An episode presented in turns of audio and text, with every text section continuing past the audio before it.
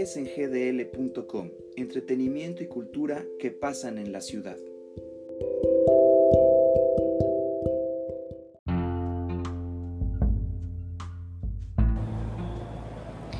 Hola amigos de SGDL, ¿qué tal? Buenos días, bienvenidos a otra emisión más de este podcast. Antes que nada, una disculpa por haber dejado un poco descuidado la regularidad con la que se hacían las, las publicaciones, pero ya estamos aquí de regreso y lo hacemos de una manera muy especial. Tenemos aquí con nosotros a Elia, quien forma parte de un colectivo y nos va a hablar acerca de toda esta cuestión de la marcha del 8 de marzo y del el 9 Nadie se mueve.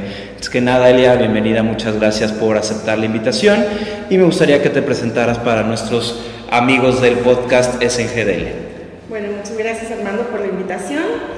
Eh, mi nombre es Elia Macías y bueno, actualmente formo parte de dos colectivos, eh, son dos colectivos completamente femeninos. El primero es Colectivo Sembradoras, que es un espacio que se mueve a partir o basado en el ecofeminismo, este, en donde pues tenemos diferentes uh, prácticas que nos acercan con nuestros procesos fisiológicos y nos acercan también con uh, herramientas de medicina alternativa, ¿no? como la, uh, desde el simple hecho de la autogestión de nuestra salud, de ver la, la salud de una manera integral este, y bueno, en este mismo espacio también hemos sostenido procesos de diferentes mujeres que se han acercado por diferentes razones de violencia, este, aborto, partos, o sea, hemos tenido como un poco de todo y ha sido un parteaguas para que el colectivo se expanda hacia otras, otras este, pues, variantes de, de, lo que representa el feminismo. Y el segundo colectivo es muy reciente, eh, eh, de hecho, pues no, no, hay como un nombre incluso todavía, ¿no? Este, es un colectivo de mujeres lesbianas. Eh, y bueno, el propósito ahorita es reunirnos para buscar formas en, las que podamos pues incidir de manera política por nuestros derechos, ¿no? También en apoyo obviamente a las, a las mujeres heterosexuales, las mujeres cis, o sea, a todas las mujeres en realidad. Este, nos consideramos un grupo inclusivo a pesar de que, de que está como el separatismo hacia las lesbianas, ¿no? Eh, porque nos hemos topado con que dentro de todo, todo este ambiente, dentro del feminismo, pues de pronto hay ciertas segregaciones, ¿no? Y sobre todo con la comunidad de las mujeres trans, por ejemplo, entonces pues queremos como incluirnos a todas porque a fin de cuentas sufrimos o pasamos por algunas violencias. Bueno, las mujeres trans obviamente traen, arrastrando una violencia transfóbica impresionante, pero a fin de cuentas esta, esta violencia se da por el hecho de asumirse mujeres, ¿no? Y, este, pues queremos así como, como incluirnos a todas y tratar de hacer este, este refuerzo a partir de, del feminismo y también de las experiencias que cada una hemos tenido. Suena muy interesante estas dos cuestiones, estas dos vertientes ¿no? que manejan dentro de sus colectivos. Ahora bien, ¿cómo es que tú lo has estado viviendo eh, desde estas dos diferentes perspectivas y cómo es que surge esta idea de una marcha el 8 de marzo que ya se estaba realizando anteriormente y esta, eh, el 9 Nadie se mueve que sería un día después y cómo lo viven desde estos dos colectivos? Bueno, eh, para empezar siempre tratamos de participar en la marcha eh, nosotras en Colectivo Sembradoras habíamos llegado a la, como la conclusión de, que no sabíamos qué es lo que pasaba después de la marcha, ¿no? Porque, bueno, dentro de, todas estas eh, cuestiones dentro del ecofeminismo, eh, manejamos como los arquetipos y las energías que pueden surgir y en algún momento nos cuestionamos qué es lo que sucedía si teníamos a un grupo de mujeres furiosas gritando nos están matando, ¿no? Eh, energéticamente para nosotros es algo muy importante, pero al mismo tiempo no podemos decir así como que no hagamos marcha porque energéticamente sucede algo, porque lo cierto es que políticamente eh, incide, ¿no? O sea, visibiliza la situación y también es justo para todas las mujeres que han sufrido de violencia este, las que han sido asesinadas, las que están desaparecidas, pues visibilizar estas situaciones, ¿no? que, que, aunque las vemos todos los días, porque no hay día que no entres a Facebook o algo y no te encuentres con una noticia así, eh, pues, pues dar a, conocer una respuesta por parte de la población femenina es muy importante. Entonces, lo que pensábamos es que después de que toda esta energía se concentra con un montón de furia, con una justa razón, eh, se dispersa, ¿no? O sea, cada quien se va a su casa, ¿no? Por ahí de pronto algunas iremos con una chelita o algo por el estilo, pero pues al final todo se dispersa. Entonces comenzamos a hacer actividades posteriores a la marcha que también reflejaran lo que está sucediendo. En alguna ocasión hicimos una actividad muy interesante, lo llamamos mapeo, corporal, en donde poníamos a una chica en un papelote, la dibujábamos y cada una debía responder a la pregunta de en dónde me duele la violencia, ¿no? Entonces pues había, terminamos con un cuerpo pues totalmente violentado, ¿no? En donde estaban todas estas eh, situaciones que suceden desde lo más chiquito como que me duelen los pies porque tengo que usar tacones en el trabajo, hasta eh, no sé, había mujeres, mujeres que literal dibujaban un, pene, ¿no? Penetrándolas, haciendo referencia a violaciones o, cosas así, ¿no? Entonces eran cosas muy fuertes y a partir de ahí trazamos otro mapa con rutas alternativas que, que ellas podían sostener entre ellas mismas para ya sea mitigar el dolor, sanar o evitar este tipo de, de situaciones. Entonces, pues comenzamos a hacer estas actividades porque consideramos importante hacer visible todo esto, este, pero dentro del colectivo también consideramos importante el movimiento de las energías. Y bueno, eh, la, marcha es, yo creo que, que sí, bueno, cualquier marcha es para eso, ¿no? para visibilizar las situaciones y también para incidir y buscar alguna propuesta o alguna iniciativa de manera colectiva. Entonces es sumamente importante que mientras más nos unamos mejor. Ahorita hay mucho un debate entre las mujeres que somos pro aborto ¿no? y las que son pro vida que también van, piensan asistir a la marcha porque independientemente de que queramos o no el aborto, sufrimos de violencia porque somos mujeres. Entonces, hay, publicaciones, ¿no? Hay rumores muy, muy...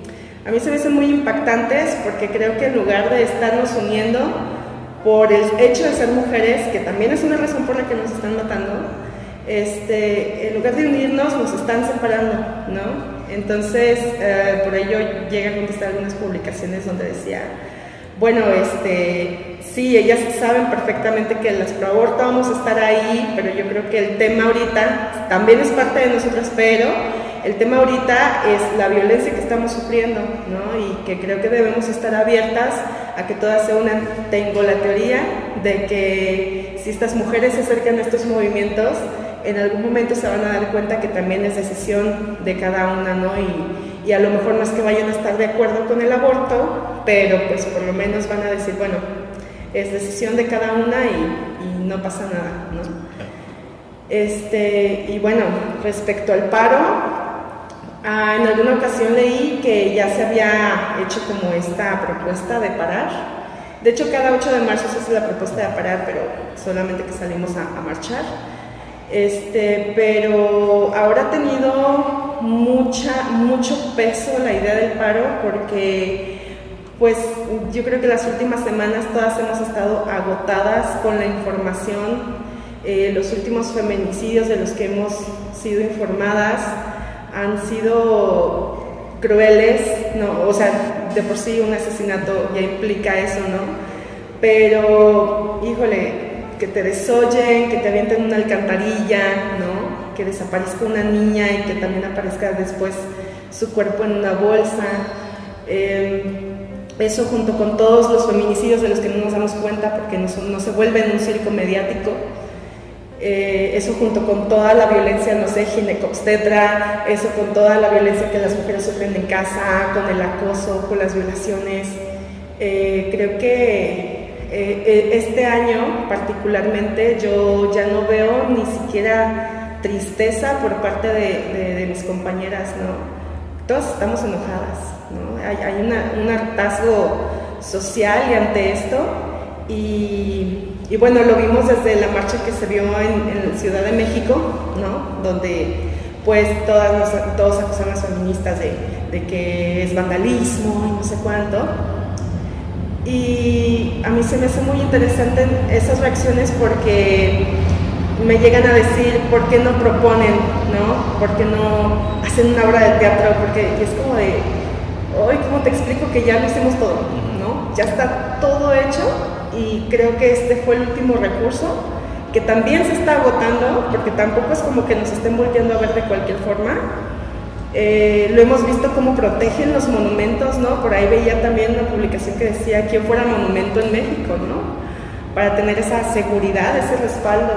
Entonces, pues hemos visto cómo, como de todos modos no nos están haciendo caso, no están volteando a ver cómo es la situación y, y bueno, ¿qué, qué, opciones, qué opciones nos están dejando, ¿no? Más que demostrar la furia que tenemos. Este, por ahí dicen los zapatistas tan solo, ¿no? Bueno, las los zapatistas que, que, que hay que organizar la rabia y creo que es algo que se está dando ahorita, hay mucho movimiento, creo que todos estamos súper sensibles. Obviamente los, los hombres que, que, también están interesados en, en, este tipo de cosas o que hacen un poco más de conciencia, eh, pues también los veo así como, como dolidos o preocupados, ¿no? Y no sé, eh, hay, hay, una... Hay algo diferente este año, hay algo diferente. Creo que más mujeres se están uniendo y creo que eso es realmente bueno, ¿no? Que, que en realidad tomemos esa conciencia y nos unamos. Lo triste son las razones por las que nos tenemos que unir, ¿no? Exacto. ¿Qué consejo se le puede dar a alguien que como hombre quiere acercarse o quiere entender este movimiento de, del 9? Porque muchas veces se está malinterpretando, se está yendo por otro lado eh, de, pues pido permiso y no voy a trabajar, cuando en realidad es falto y que se las arreglen como puedan y que vean lo que es mi ausencia. ¿Qué consejo se le da a un hombre para que entienda este movimiento desde su parte masculina hacia lo que generalmente o se generaría a través de este movimiento femenino? Pues creo que, los hombres deberían tomar precisamente este día o estos espacios que se están generando para hablar entre ellos, ¿no? Cuestionar sus privilegios, eh, hablar con, de una manera pues, pues igual entre ellos, en donde se den cuenta de realmente cuáles son los motivos por los, por los que nosotros estamos teniendo tanto miedo de salir a la calle este, y, y que ya no nos sentimos seguras en ningún espacio entonces creo que tienen que comenzar a cuestionarse ese tipo de cosas. Sería muy interesante no solamente ver qué hacen los hombres y nosotras, ¿no? Sería muy interesante eh, empezar a notar que ellos utilizan estos espacios para cuestionar, para reflexionar, ¿no? Que crean, que crean esta reflexión en la que pues como, como hombres lleguen a una conclusión que puedan accionar, que no solamente se quede como que, ah, sí, el 9 de marzo nos reunimos a hablar y, y cheleamos, la pasamos a todo dar, eh, y ya, o sea, ya, ya, estoy escuchando, te juro que ya estoy escuchando las, las bromas de que, ay, no la pasamos a todas madres y las mujeres y. Entonces, um, no sé, creo que, que si alguno de ellos eh, eh, tiene un poquito de conciencia, debería invitar a, los demás a participar, ¿no? Este, es, importante que lo hagan. A fin de cuentas, uh, obviamente no todos los hombres son, son violentos, no todos participan en, la violencia, pero las estadísticas, el balance que hay en las estadísticas se, se inclina de una manera desproporcional hacia ellos, ¿no? el 95%, 96% no recuerdo cuánto había leído, eh, de los crímenes, independientemente del, que sea, independientemente del que sea, son causados por un hombre, ¿no? Entonces, no es todos los hombres, pero sí son los suficientes como para que todas estemos en alerta. No conozco a una mujer que no haya sufrido de acoso, mínimo, o sea, que por lo menos no le hayan dicho algo una vez en su vida, ¿no? Habrá quienes de pronto me han de decir, no, yo no, yo no, no, he pasado por eso, pero también después me doy cuenta que no es que no lo hayan pasado, es que está tan normalizado que ni atención le prestamos, ¿no? Y, y creo que pues la marcha, el paro, todo esto ayuda precisamente a decir, no, no está bien, no tiene por qué ser normal, no tiene que ser algo de día, no, no tendría que serlo, ¿no? Entonces, pues sí estaría muy interesante que cambiara la dinámica, que no fuera solamente un día de que, ay, tengo que trabajar sin mi compañera, sino que, ¿por qué mi compañera no está aquí? ¿no? ¿Por qué tuvo que parar? ¿Por qué tuvo que faltar para demostrar algo? ¿Qué punto quieren demostrar? ¿Y cómo puedo ayudar en eso? ¿no? ¿Cómo puedo generar un espacio seguro para que mi compañera no tenga que volver a parar nunca? Entonces, no sé, creo que por ahí va la, la dinámica. Ustedes como colectivo eh, supongo que ya han empezado a reflexionar sobre lo que sucedería después, es decir, la previsión más pesimista cuál es y la previsión más optimista cuál es después de este 9 de marzo y cómo es que se ha empezado a modificar un poco el punto de vista de los hombres. ¿A qué voy?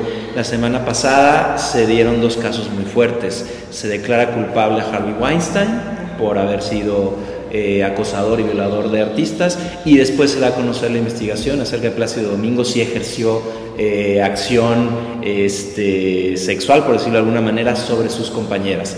¿Esto puede formar parte de este movimiento o son cosas aisladas? No, no, no, yo creo que, que todo, todo incide todo se conecta en el momento, ¿no? El movimiento de Me Too surge a partir precisamente de las denuncias hacia este hombre y es eh, creo que es sumamente relevante, importantísimo que haya tenido una sentencia, porque eso quiere decir que todas, todas las denuncias que estas mujeres hicieron eh, en una comunidad privilegiada, ¿no?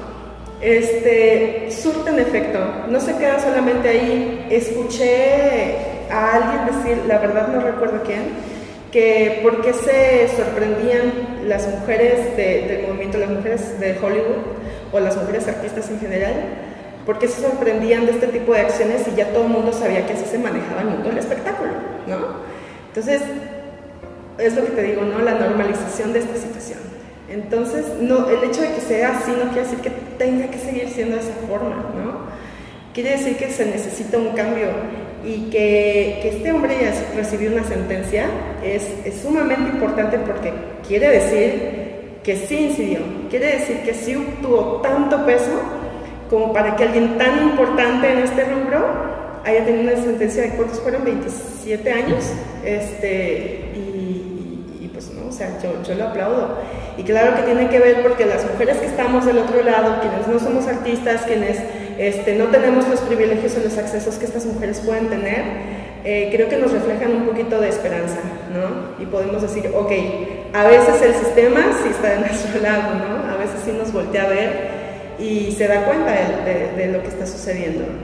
Y bueno, de, de Plácido Domingo, este, también, también es lo mismo, ¿no? Este, la, la, relevancia que tiene este hombre a nivel internacional y cómo, cómo podemos tomar estos ejemplos de, de ambos, pues, eh, para decir, ok, si, si podemos hacerlo, si todas unimos fuerzas, ¿no? ¿Cuánta presión no hubo por parte de estas mujeres para que esto se diera?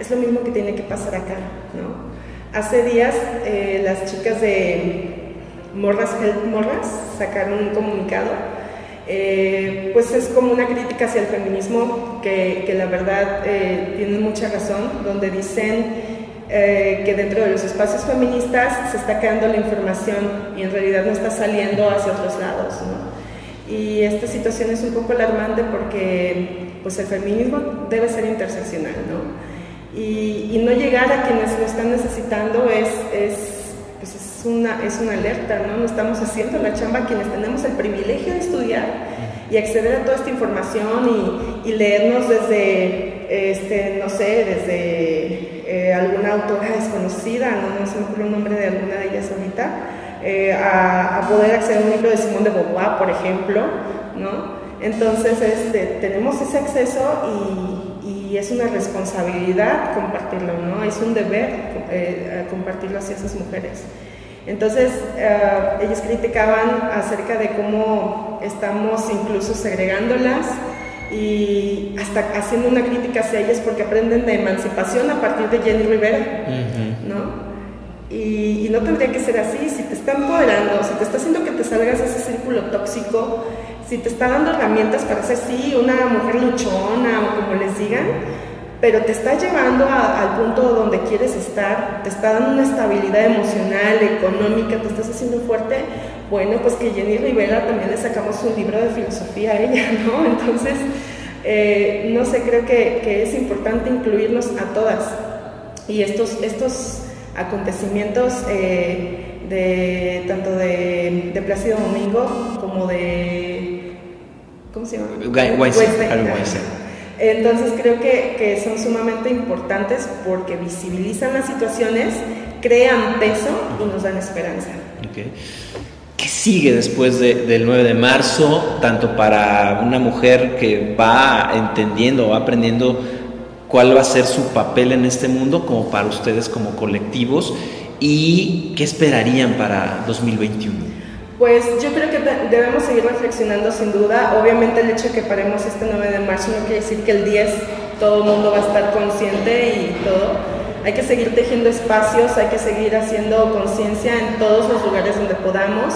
De pronto me dice un amigo, por ejemplo, que soy medio fastidiosa porque cada lugar que voy termino hablando de feminismo en algún momento. Este, pero lo considero importante, ¿no? Empezar a tejer a alguien, quien sea, una palabra le, le puede pesar un montón, ¿no? Entonces, uh, pues seguirnos tejiendo, seguir haciendo espacios de, espacios de reflexión, este, seguir cuestionando, creando propuestas, iniciativas. Eh, es un poco triste que tengamos que pensar incluso en protocolos de seguridad, ¿no? Este, pero pues si son necesarios los, debemos hacer, ¿no? Este, de la misma forma pues capacitarnos o seguirnos capacitando para poder proporcionar esta información a todas las mujeres a las que podamos llegar. Eh, por ahí hay muchos espacios que también están creando espacios para hombres para que, que lleguen a estos círculos de reflexión. Entonces, híjole, yo creo que todavía hay una labor muy grande, ¿no? Porque el propósito eh, creo que no es solamente tumbar el patriarcado, ¿no? El propósito es que una vez que se caiga, pues hay que construir algo, algo sólido en donde todas podamos estar seguras, en donde podamos estar bien, ¿no? Estables y pues en donde este tipo de condiciones empiecen a ser más justas y tengan más peso sobre, bueno, la ley pueda tener más peso sobre eso y no solamente sea como algo ignorado. ¿Qué se buscaría? Ahorita acabas de mencionar tumbar el patriarcado. ¿Qué se buscaría? ¿Un matriarcado o un mundo en el que hombres y mujeres juntos vayan hacia los mismos objetivos? Creo, creo que se trata de eso, ¿no? Este, obviamente no es como que queramos dominar al mundo y todo el asunto. No, no se trata de, traer la, la, batuta, ¿no? Se trata de que creamos espacios equitativos, ¿no? Con leyes justas, con autoridades que realmente nos protejan, este, con, con, escuelas donde nos enseñen ¿no? realmente lo que implica, no sé, la educación sexual, ¿no? donde podamos encontrar familias que estén educando niños, que se den cuenta que, que, no les pueden permitir acosar, ¿no? que, que tengan esa conciencia, que no sea necesario que ellos lleguen a esos espacios. Yo creo que el mundo utópico que todas imaginamos es donde no tengamos que hablar de estos temas, que ya sea tan consciente que no sea necesario hablarlo, ¿no? que, que eso sea lo normal, no la violencia.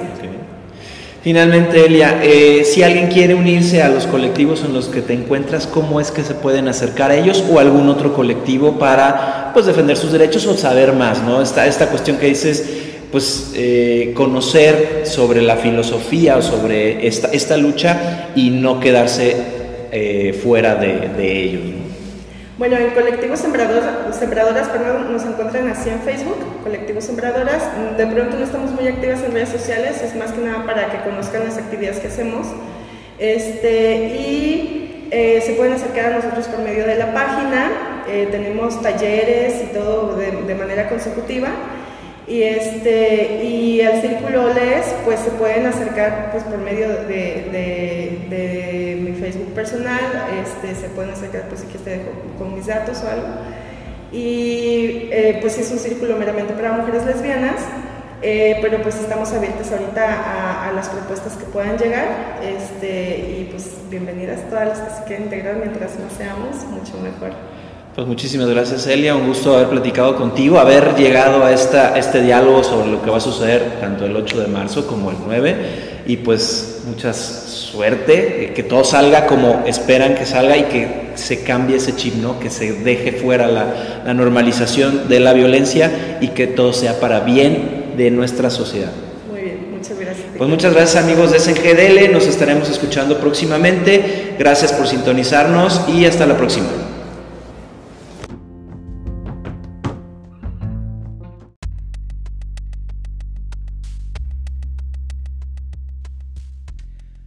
scgdl.com es dirigido y realizado por José Armando García.